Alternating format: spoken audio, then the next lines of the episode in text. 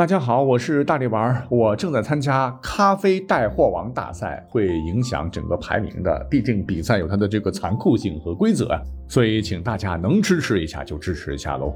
那么节目介绍里边有图片有链接，或者直接点购物车进去也行。那给主播的什么回扣都不要了哈，全部折进去，还有粉丝领券，享受最低的一个价格。那我自己品尝过，它的这个品质是不错的，咖啡很醇厚，比星巴克划算多了哈。好，感谢大家来听今天的节目啦。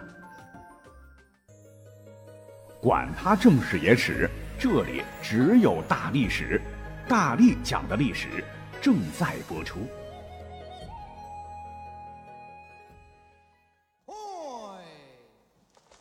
距今一千四百多年的大唐王朝，绚烂至极，恢宏壮丽，是中国人历史上最充满自信的朝代。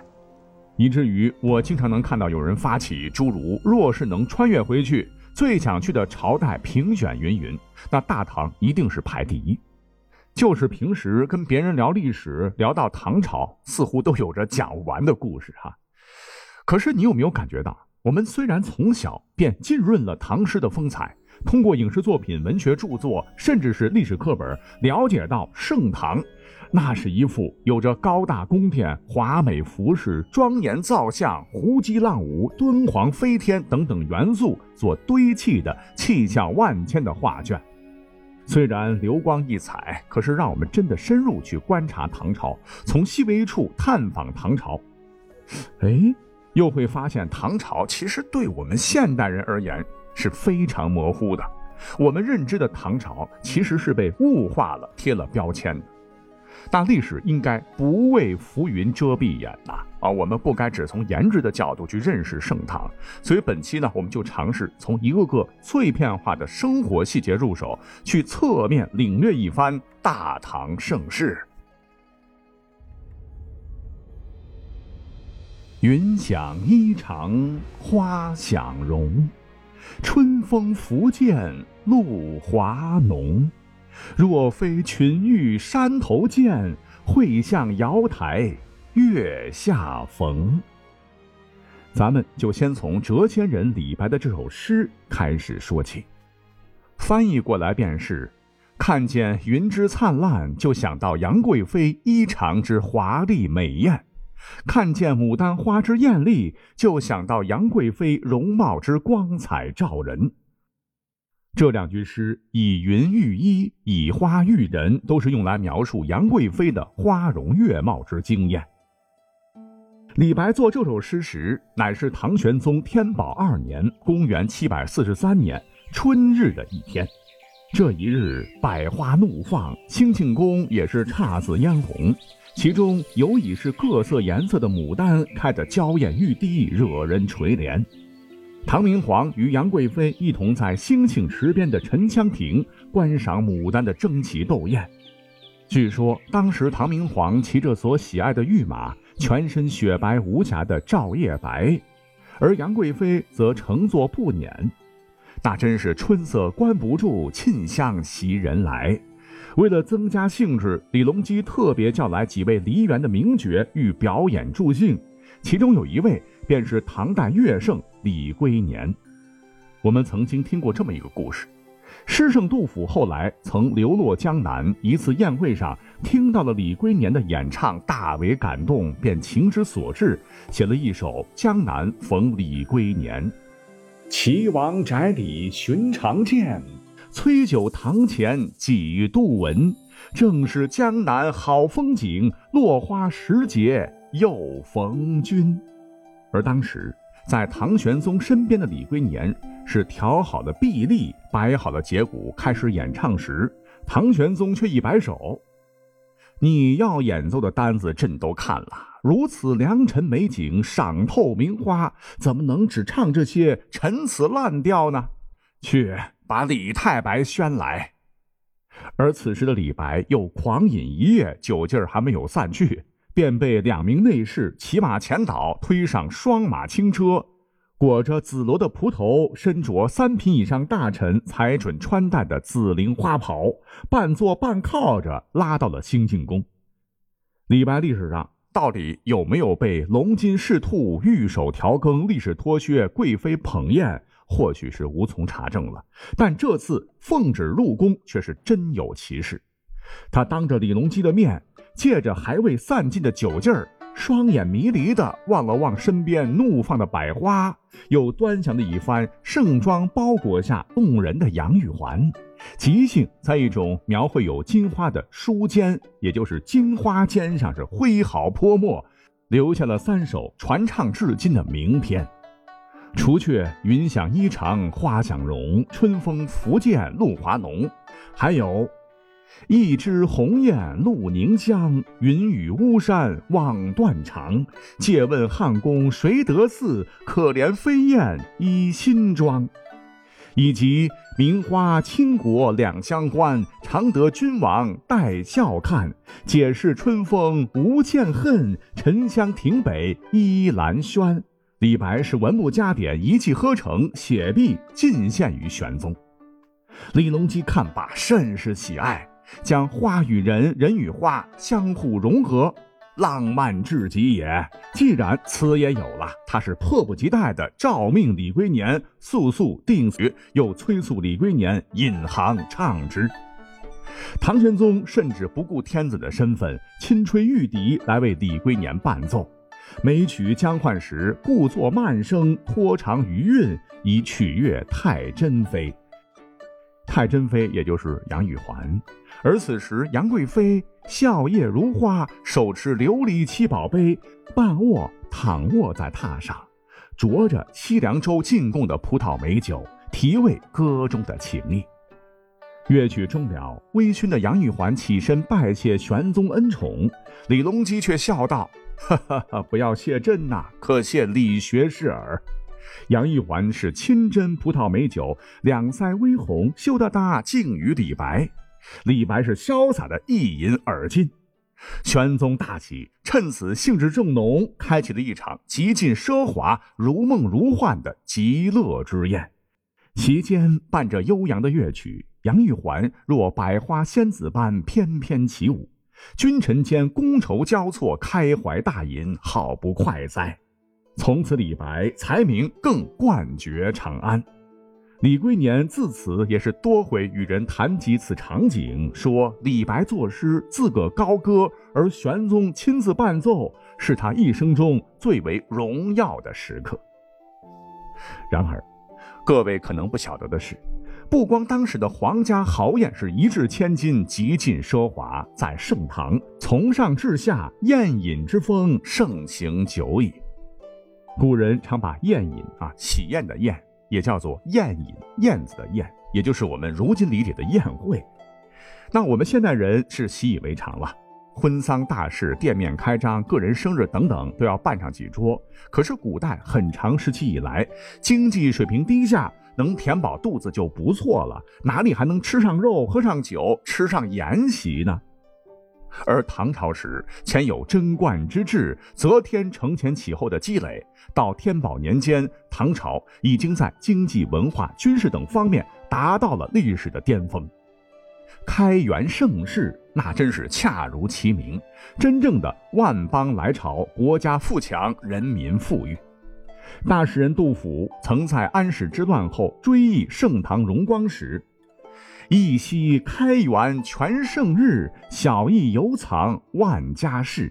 稻米流脂粟米白，公私仓廪俱丰实。开元盛世最直接的体现，便是这一时期，无论皇家贵族还是平头百姓，都有钱，都有充足的物质供应，来让大家日日夜夜宴饮为乐。那既然是宴，无酒不成欢嘛，怎么少得了酒呢？刚才我提到了哈，杨玉环敬李白葡萄酒啊。我们现代人以为葡萄酒是西方的，比如法国、意大利的什么洋玩意儿啊。殊不知，葡萄酒在我们中国有两千多年的历史。葡萄美酒夜光杯，欲饮琵琶马上催。短短几句便表达了盛唐时期，包括李隆基、杨贵妃、李白等等大唐人对于葡萄酒的喜爱。葡萄历史上虽然是在西汉张骞通西域时引入我国，但唐前其实人们主要喝的是低度的米酒，色香味无法和葡萄酒相比。直到唐太宗李世民征服高昌国的过程中，是意外发现了更加纯美的葡萄酒，便引进了西域的酿酒工艺。当时酿酒使用的是马奶葡萄，因此酿出来的酒是绿色，充满芳香，酒味浓烈。唐太宗还特别喜欢自己动手酿制葡萄酒，自此之后，葡萄酒便风靡长安城。盛唐时期，人民富庶，人人都喝得起好葡萄酒了。是鸬鹚勺，鹦鹉杯，百年三万六千日，一日须倾三百杯。李白八成很多流于后世的名篇，哈，都是来自于畅饮葡萄美酒的即兴之作。除了葡萄酒，毫不夸张地说，哈，还有一种酒堪称唐朝国饮啊！甭管是达官贵人，还是布衣百姓，无论是聚会会友，还是写诗作画，都得要喝几升啊！通常是米、水、酒曲按照一定比例混合，装入大瓮中密封发酵，差不多的时候再撒上石灰结束发酵。没有如今的提纯蒸馏技术，哈，那时候的酒比较浊，就简单过滤一下能喝。所以呢，第一眼看上去有点发绿。你像诗人白居易曾曰：“绿蚁新醅酒，红泥小火炉。”蚂蚁的蚁哈，绿蚁就是酒中的那个绿泡泡。那味道呢，就有点像今天的米酒、醪糟或者是黄酒吧，哈，度数低，呃，会须一饮三百杯，那是完全可能的。所谓是酒是粮食的精嘛，这就证明唐朝粮食不缺。不光男女老少饮宴时会喝酒，甚至还影响了唐朝女性的化妆。唐朝的妹子们都非常喜欢在脸上涂上两块红胭脂，叫做酒晕妆，哈，以增加其妩媚的气息。那酒有了，宴席也就成了。而唐代据考证，最具有烹饪水平的宴席便是烧尾宴了。我们一起来看看唐朝人都吃些啥。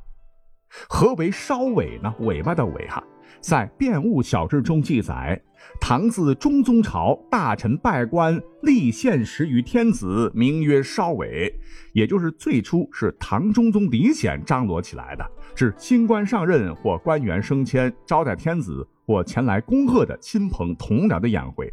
后来传入民间，只要家里有大喜事儿，烧尾宴吃起来。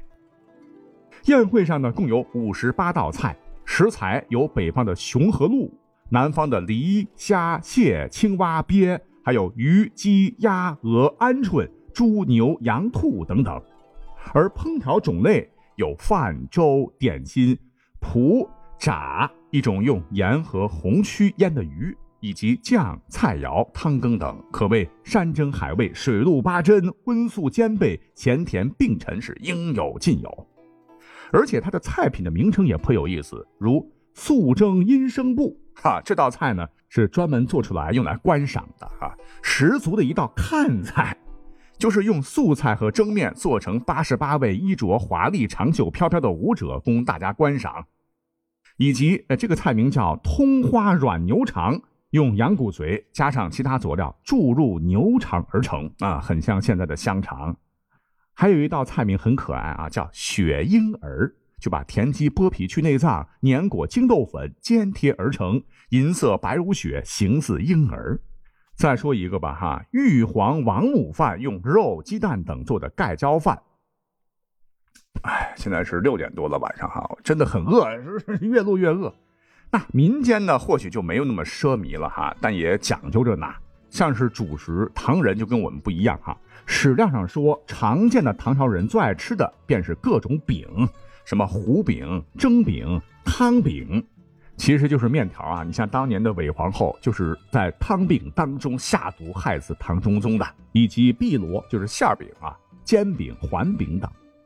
当时谁都不差钱嘛，吃的很丰富了哈。还有什么制品、快品、普品，都是肉类了哈，以及羹货，就是肉羹，还有什么租鸡。租就是一种腌菜吧，鸡就是捣碎的姜、蒜、韭菜等等，就是给那些重口味的吧哈。其中呢，肉脯品种当时非常多了，除了猪肉脯，还有鹿蚌、蜈蚣、野猪做的肉脯，材料较为难得，多见于宫中啊。像野猪脯呢，就是唐玄宗送给安禄山的啊。没想到安禄山这小子反了，哈哈。篇幅关系，咱们就略窥一斑而已。那么盛唐酒宴上不能光吃吃喝喝呀，还得有玩的。那个时候兴起的一种酒壶子的游戏，酒胡子就是一个被雕刻为高鼻闭眼的胡人形象的木头人儿，将酒胡子放在盘中旋转，如酒壶停下来指到谁，谁就去饮酒。很多了哈，最为主要的是律令、投盘子和抛打令三种。律令就是对诗嘛，你得押韵呐；而投盘子就是投骰子那种比大小嘛。抛打令就有种击鼓传花的感觉啊，甚至从出土的酒令文物当中，我们还发现了在唐朝有一种很像我们今天玩的三国杀或者是天黑请闭眼之类的推理类的酒令游戏的道具啊。那好，唐朝人吃饱喝足干嘛呢？他们热衷于马球，打几把助筵席之兴也是极好的。唐时是上自皇帝，下至诸王大臣、文人武将，大多以此为乐。你像唐玄宗李隆基，那就是马球的粉丝，年轻时就在长安呼朋引伴打球消遣。百姓有歌谣啊：“三郎少时衣不整，迷恋马球忘回宫。”因为李隆基在家中排行第三，被人称作三郎嘛。从开国的唐高祖到唐代最后的唐哀宗，唐朝二十一个皇帝，竟然有十多人是马球运动的狂热爱好者，而且还有两个皇帝死于这样运动。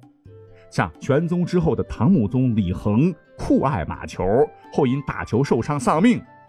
敬宗李湛继位之后呢，也是不分昼夜打球，不理朝政。后来一日，唐敬宗与马球将苏佐明等二十八人一起摆开筵席，大吃大喝起来。